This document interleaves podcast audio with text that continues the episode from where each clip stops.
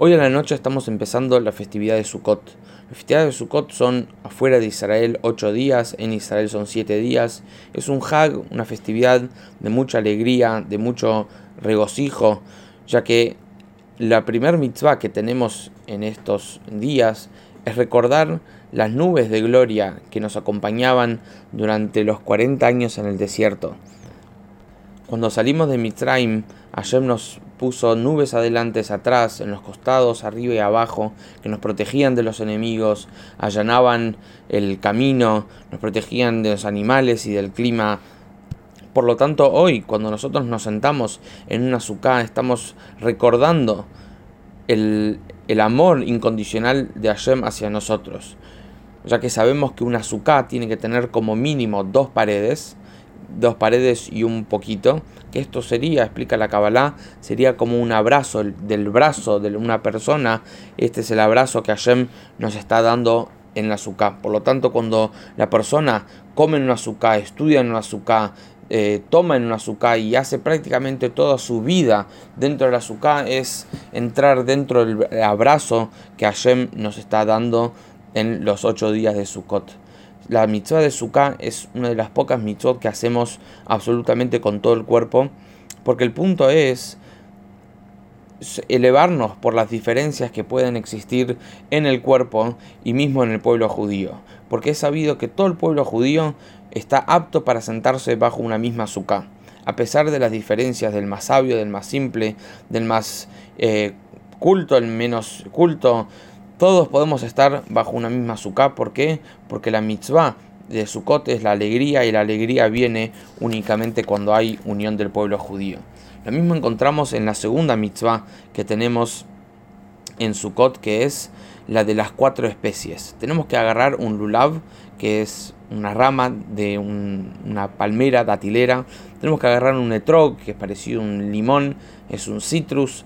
Eh, venimos, tenemos también que agarrar un, mirto, un hadas. Tenemos que también agarrar una arabá, que sería un sauce. Y tenemos dos puntos que me, quería, que me gustaría compartir con ustedes, cómo esto demuestra la unión del pueblo judío. El lulav primero es una rama que está totalmente unida y totalmente cerrada entre sí. Esto de vuelta destaca la unión. El etrog tiene que ser un fruto que está en los cuatro, las cuatro estaciones en el árbol. La arabá es un sauce que crece a la orilla del mar, que esto es un árbol que crece muy amontonado, todas las plantas juntas. Y el hadas, el mirto, tiene que ser que las tres plantas crezcan de un mismo talle. Otro punto interesante, importante destacar de las cuatro especies es que hay algunos de estos que tienen gustos, algunos que tienen aroma también. El gusto es algo que la persona misma se beneficia. Yo cuando como algo, yo mismo tengo el provecho de este, de este, este alimento. El aroma, en cambio, es algo que beneficia a otras personas. Por lo tanto, gusto representa el estudio de Torah. Que quien se beneficia en el estudio de Torah es uno mismo.